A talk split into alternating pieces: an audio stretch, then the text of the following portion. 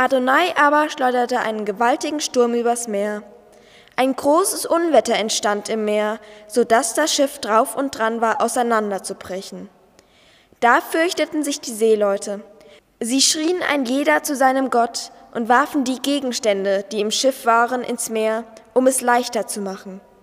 Doch Jona war in das Innere des Schiffs hinabgestiegen. Er hatte sich hingelegt und schlief tief.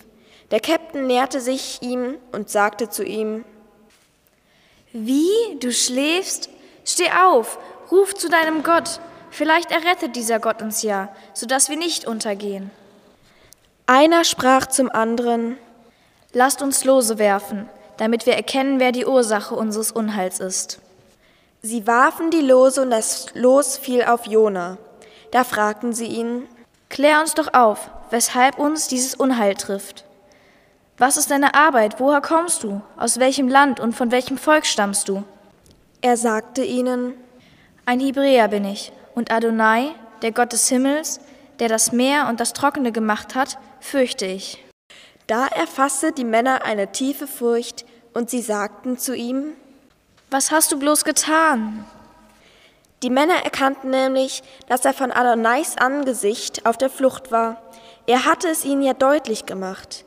Sie sagten zu ihm, Was sollen wir mit dir nun machen, damit das Meer uns in Ruhe lässt? Denn das Meer wird immer stürmischer. Er entgegnete ihnen, Nehmt mich und werft mich ins Meer. Dann wird euch das Meer in Ruhe lassen, denn ich weiß genau, dass dieses gewaltige Unwetter meinetwegen über euch gekommen ist. Aber die Männer legten sich ins Zeug, um ans Festland zurückzukehren. Doch sie vermochten es nicht, denn das Meer gischtete ihnen noch heftiger entgegen. Sie riefen zu Adonai und sprachen, Ach Adonai, lass uns doch nicht untergehen, wegen des Lebens von diesem Mann. Bring nicht unschuldiges Blut über uns, denn du, Adonai, handelst, wie es dir gefällt. Sie nahmen Jona und warfen ihn ins Meer. Da verebbte das Wüten des Meeres. Die Männer erfasste eine tiefe Furcht vor Adonai. Sie brachten Adonai ein Opfer dar und legten Gelübde ab.